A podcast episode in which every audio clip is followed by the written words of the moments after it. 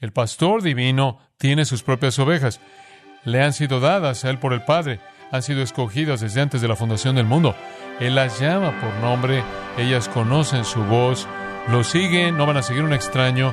Eso es salvación.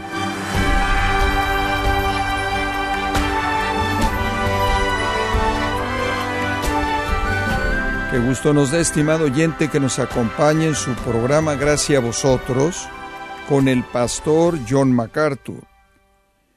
En el tiempo de Jesús, ser un pastor fiel implicaba estar dispuesto a arriesgar su propia vida en el cuidado y protección de las ovejas. Pero Jesús, como buen pastor, hizo mucho más que eso. Él entregó su vida por su iglesia. Estimado oyente, ¿Sabía usted que nadie tiene mayor amor que el que entrega su vida por sus amigos? Hoy, John MacArthur en la voz del pastor Luis Contreras nos enseñará el significado de este amor sacrificial demostrado en el cuidado de Jesús por su iglesia. Estamos en la serie Redescubriendo al Cristo de la Escritura, aquí en gracia a vosotros. Yo soy el buen pastor.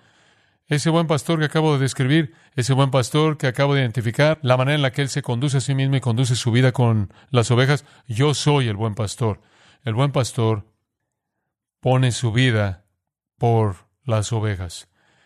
El asalariado y no es pastor de quien no son las ovejas, ve al lobo venir, deja las ovejas y huye, y el lobo las arrebata y las dispersa. Él huye porque es un asalariado y él no está preocupado por las ovejas. Yo soy el buen pastor y yo conozco mis ovejas y mis ovejas me conocen, así como el Padre me conoce y yo conozco al Padre, y pongo mi vida por las ovejas. Tengo otras ovejas que no son de este redil. También a estas debo traer y oirán mi voz y se volverán un rebaño con un pastor. Por esta razón el Padre me ama, porque pongo mi vida para que la vuelva a tomar. Nadie me la ha quitado, sino que yo la pongo de mi propia iniciativa. Tengo autoridad de ponerla y tengo autoridad de volverla a tomar. Este mandamiento he recibido de mi Padre. Una división ocurrió otra vez entre los judíos debido a estas palabras. Muchos de ellos estaban diciendo, Él tiene un demonio y está loco. ¿Por qué lo escucháis? Otros estaban diciendo, estos no son los dichos de uno poseído por demonios. Un demonio no puede abrir los ojos del ciego, ¿o sí? Entonces, aquí en los versículos 11 al 21, nuestro Señor explica cómo es que Él cumple la identidad del buen pastor. Y como le dije la última vez y lo vuelvo a reiterar, Él entra en esta figura de dicción en particular porque los líderes religiosos de Israel eran conocidos como los pastores de Israel, pero eran pastores falsos. Y entonces Él distingue a los líderes falsos de sí mismo. Este pastor, este pastor, el bueno, es marcado por tres ministerios en particular hacia sus ovejas. Uno, Él muere por ellas. Dos, Él las ama. Tres, Él las une. Él muere por ellas, Él las ama, Él las une. De regreso al versículo 11. El pastor, el bueno, pone su vida por las ovejas. Los pastores eran absolutamente responsables por las ovejas. Era un asunto serio. Era el trabajo de un hombre y realmente era un tipo de trabajo bajo y humilde también porque no se necesitaba mucha aptitud y tenía un riesgo alto, era sucio. Pero un pastor era absolutamente responsable por las ovejas. Si le pasaba algo a las ovejas, él tenía que producir prueba de que no era su culpa por descuidar su deber o por ser negligente con cuidar a las ovejas que estaban bajo su cuidado o dejar que un amigo se llevara uno, lo que sea. Para el pastor era lo más natural, entonces arriesgar su vida era lo que los pastores hacían. Era lo que hacían. Usted simplemente podía llevarlas al pasto y dejarlas ahí, me imagino, pero ¿por qué entonces se quedaban los pastores? ¿Por qué esas largas, largas, largas horas de quedarse ahí? Porque él tenía que ser un protector. Un pastor que estaba haciendo lo que debía hacer nunca titubeaba en arriesgarse, quizás incluso ponía su vida, y era voluntario porque él no tenía que involucrarse en eso. Esa es la razón por la que Jesús dice, yo soy el buen pastor, el pastor, quien es el bueno, pone su vida. Él pone su vida. Vaya al versículo 18. Nadie me la quita, sino que yo de mí mismo la pongo. Tengo poder para ponerla y tengo poder para volverla a tomar. De manera libre, voluntaria, Jesús entregó su vida por las ovejas. Algunos dirán, bueno, eso no es algo serio, Él es Dios, entonces Él tiene un cuerpo y Él entregó el cuerpo y tú sabes, no es nada serio. Es más que eso. Es extraño que los comentaristas incluso digan algo así. Hubo mucho más que eso y está encerrado en la palabra vida. Él pone su vida, no es la palabra bios o zoe, esas son las dos palabras para vida en griego. Bios, vida biológica, zoe, eso se translitera zoología, el estudio de la vida.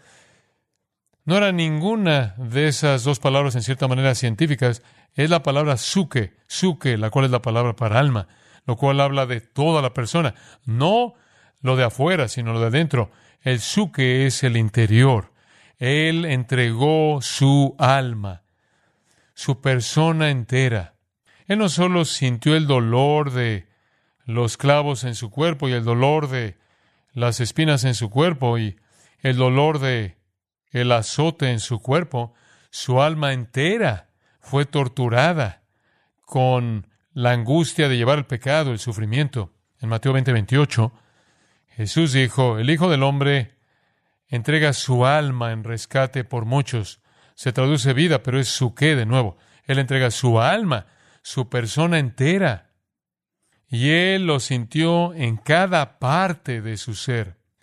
¿Por qué hizo él eso?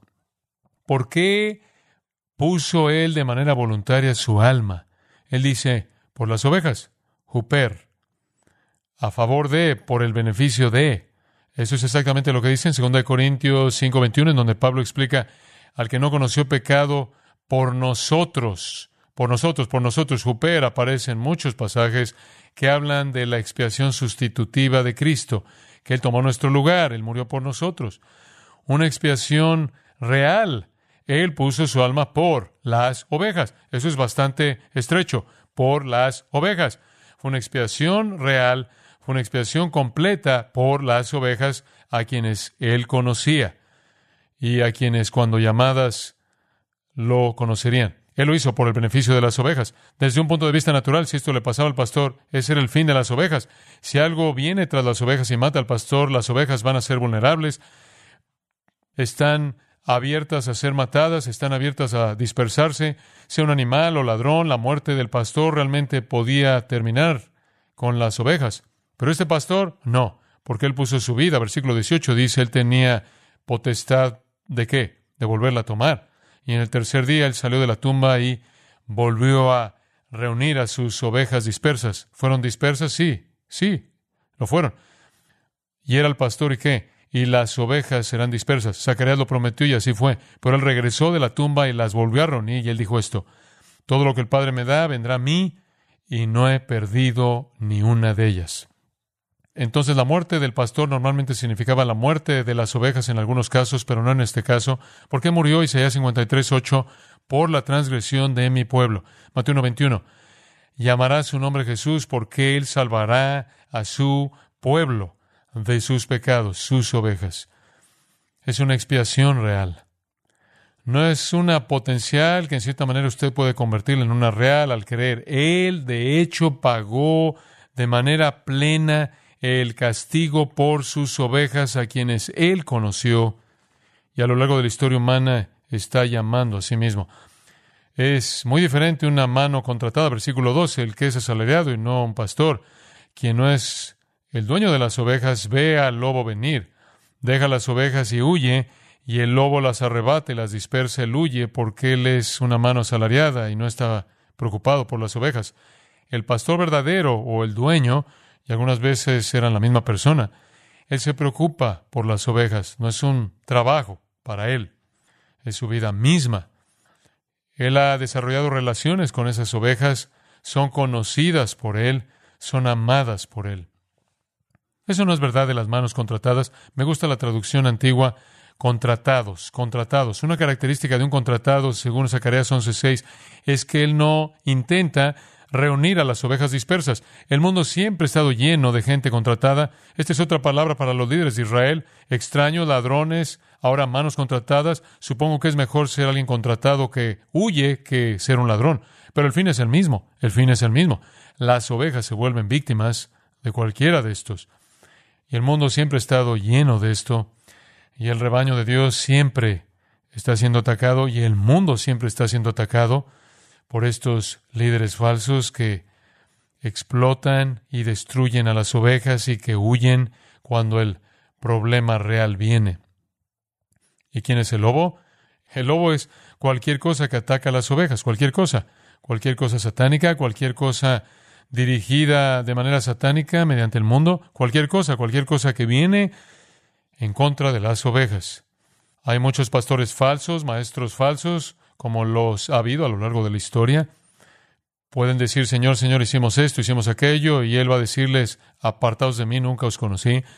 Hay hombres perversos, Hechos 20, que se levantan dentro de la iglesia para desviar a personas como también lobos de afuera.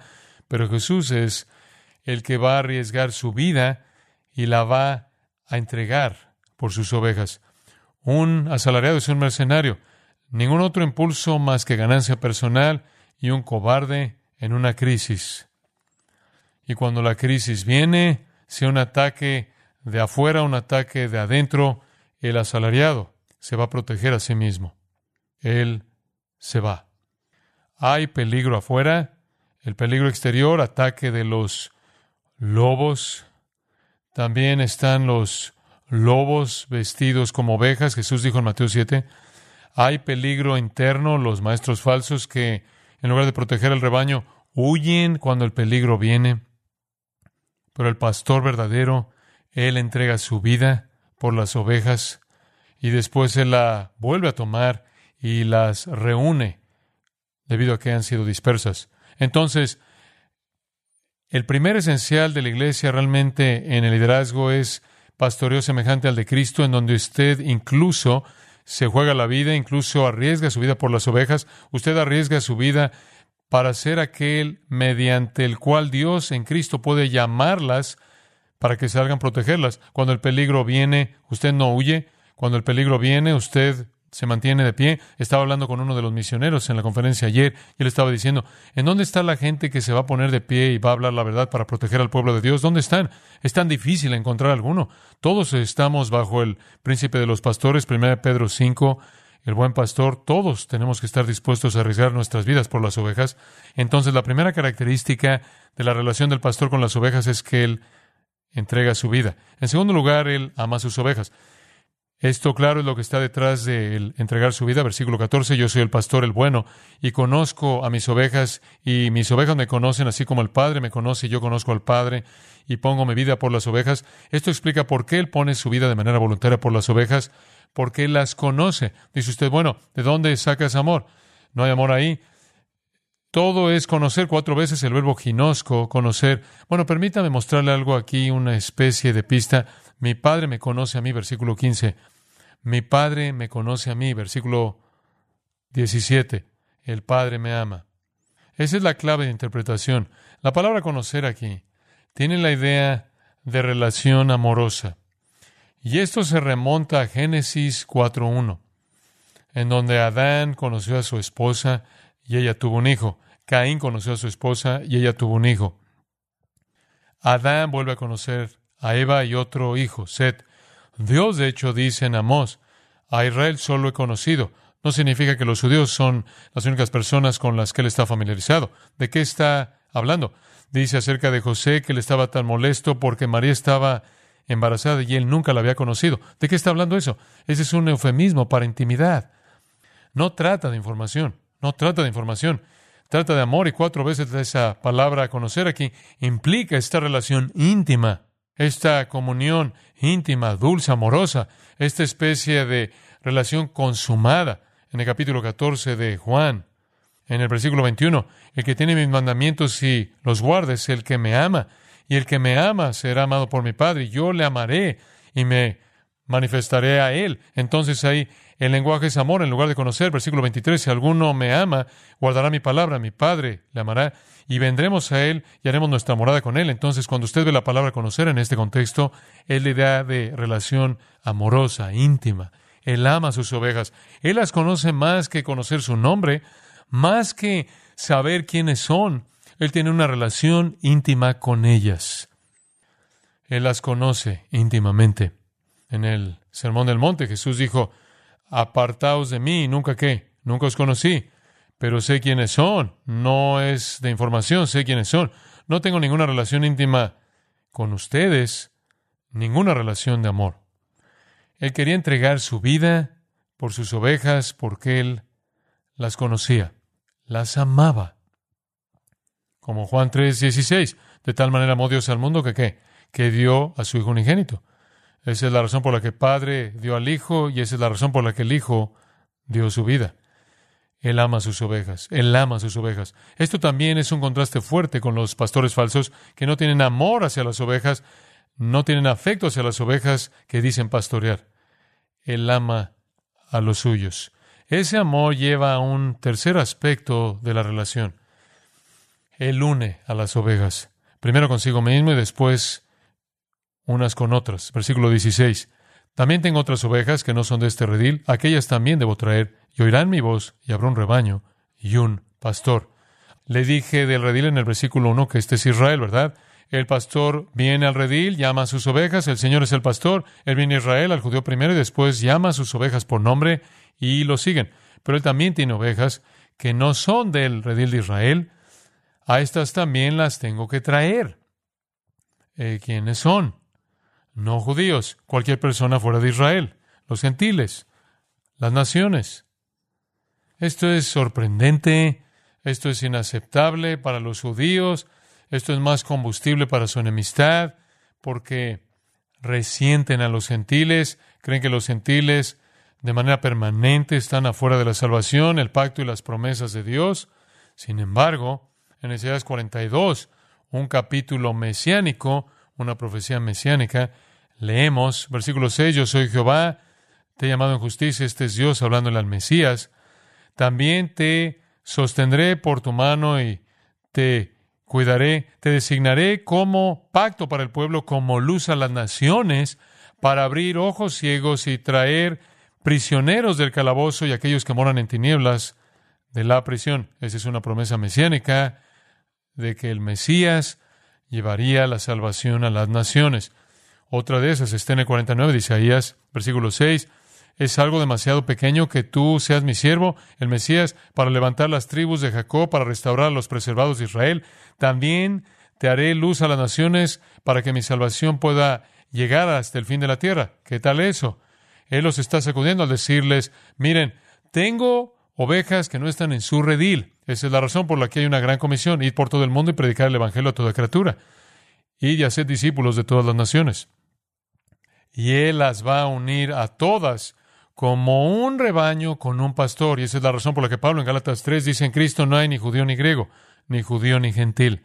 Esa es la razón por la que en Efesios Pablo dice, la pared de separación intermedia ha sido derribada, todos somos uno en Cristo, judío gentil. En el capítulo 11, versículo 49, Caifás está presentando su profecía sin darse cuenta.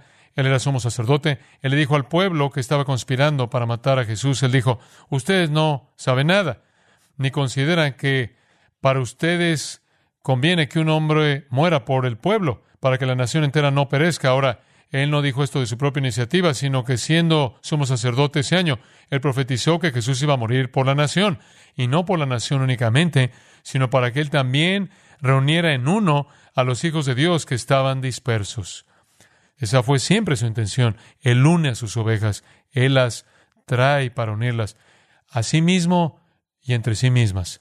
Entonces, esa es la relación del buen pastor con las ovejas.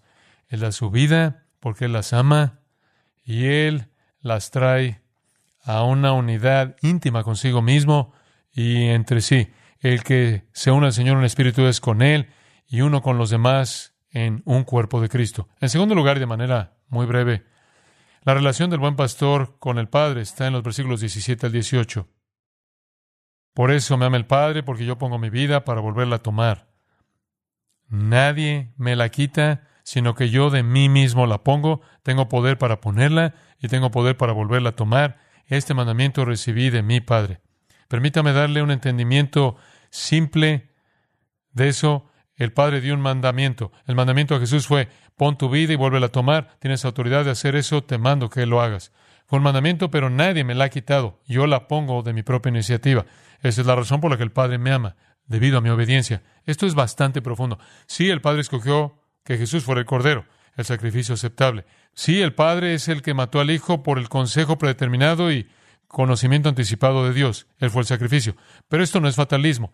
Esto no es algo en lo que Jesús no tuvo alternativa. Yo pongo mi vida. Nadie me la quita, incluyendo a Dios. Jesús nos está diciendo que este fue un acto perfecto de obediencia dispuesta. Estos son misterios. Él no podía pecar, él no tenía capacidad de pecar. Sin embargo, hay una lucha real, porque en el huerto él dice, Padre, si es posible, haz que detén esto. Pasa de mí esta copa, mas no se haga mi voluntad, sino la tuya. Él de manera voluntaria hizo lo que el Padre le mandó que hiciera. Y así es como él demostró su amor hacia el Padre, y esa es la razón por la que el Padre lo ama. El Padre me ama porque yo pongo mi vida para volverla a tomar. Eso es lo que el Padre quería que le hiciera eso fue crítico para el plan de salvación. Reunir a los redimidos para la gloria eterna lo hizo voluntariamente. Esto no fue fatalista, esto no fue algo sobre lo que no tuvo opción. Él no podía tomar una mala decisión, pero él de manera voluntaria tomó la decisión correcta. Se me dio un mandamiento, yo de manera voluntaria, dispuesto, obedecí ese mandamiento y de esta manera aseguré el amor del Padre. Si me amáis, Jesús dijo, hagan que guarden mis mandamientos. Así es como usted afirma su amor.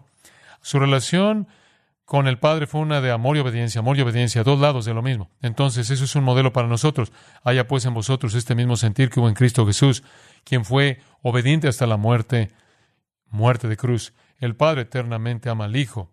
Claro, el Hijo eternamente ama al Padre. Pero de cierta manera única en la encarnación, el Hijo, de manera voluntaria, dispuesta.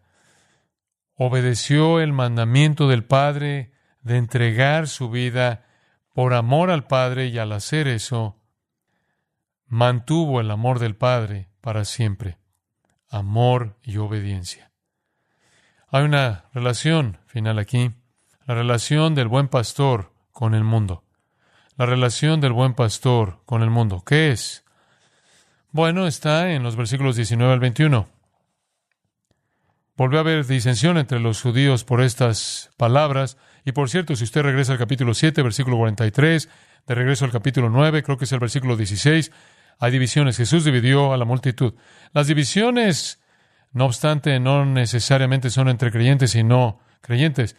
Hay divisiones entre incrédulos y eso es lo que usted tiene aquí. Una división ocurrió entre los judíos por lo que Jesús había dicho.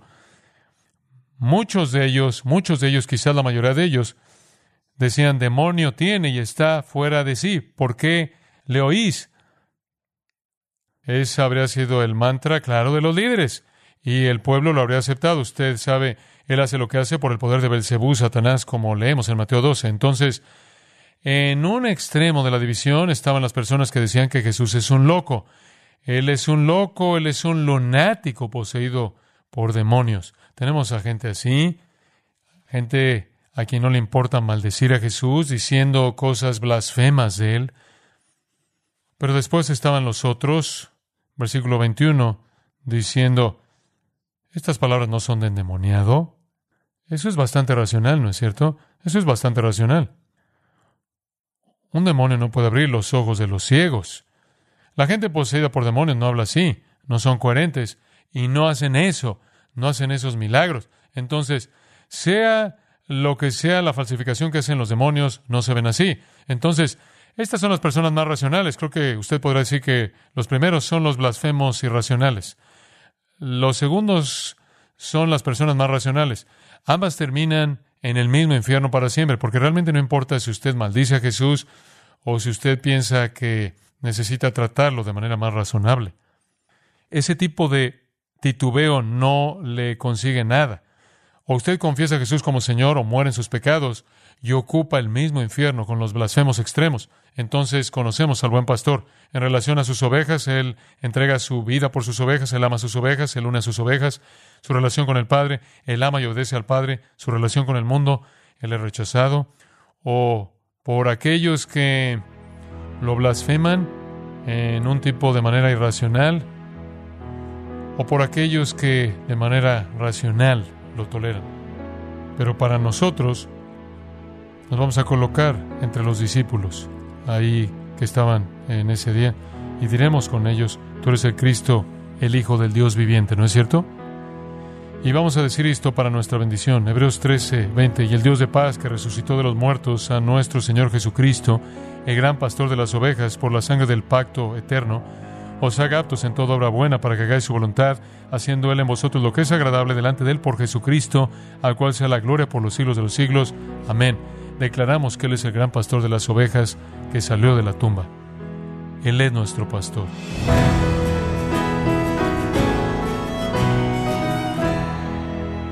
John MacArthur nos enseñó sobre el amor de Jesús por su iglesia en la serie Redescubriendo al Cristo de la Escritura, en gracia a vosotros. Estimado oyente, quiero recomendarle el libro La Deidad de Cristo, en donde John MacArthur defiende la divinidad de Jesús como la piedra angular de la doctrina cristiana. Adquiéralo en la página de gracia.org o en su librería cristiana más cercana. Recordándole también que puede descargar todos los sermones de esta serie Redescubriendo al Cristo de la Escritura, así como todos aquellos que he escuchado en días, semanas o meses anteriores, animándole a leer artículos relevantes en nuestra sección de blogs, ambos en gracia.org. Si tiene alguna pregunta o desea conocer más de nuestro ministerio, como son todos los libros del pastor John MacArthur en español, o los sermones en CD que también usted puede adquirir, escríbanos y por favor mencione la estación de radio por medio de la cual usted nos escucha en gracia a vosotros. Es importante conocer no solo el país y ciudad de donde usted nos escucha, sino también la radio. Para quienes contactan nuestro ministerio por primera vez, pueden solicitar una copia del mensaje de promoción sin costo alguno, un mensaje por oyente únicamente. Si usted vive en los Estados Unidos o Puerto Rico, escríbanos a Gracia Vosotros, P.O. Box 4000, Panorama City, California 91412. O puede escribirnos a través del siguiente correo electrónico radio arroba Y queremos agradecerle desde el fondo de nuestro corazón su tiempo y sintonía. Y en nombre de John MacArthur y del personal de este organismo, invitarle para que nos acompañe en la próxima edición y así juntos continuar desatando la verdad de Dios un versículo a la vez, en gracia a vosotros.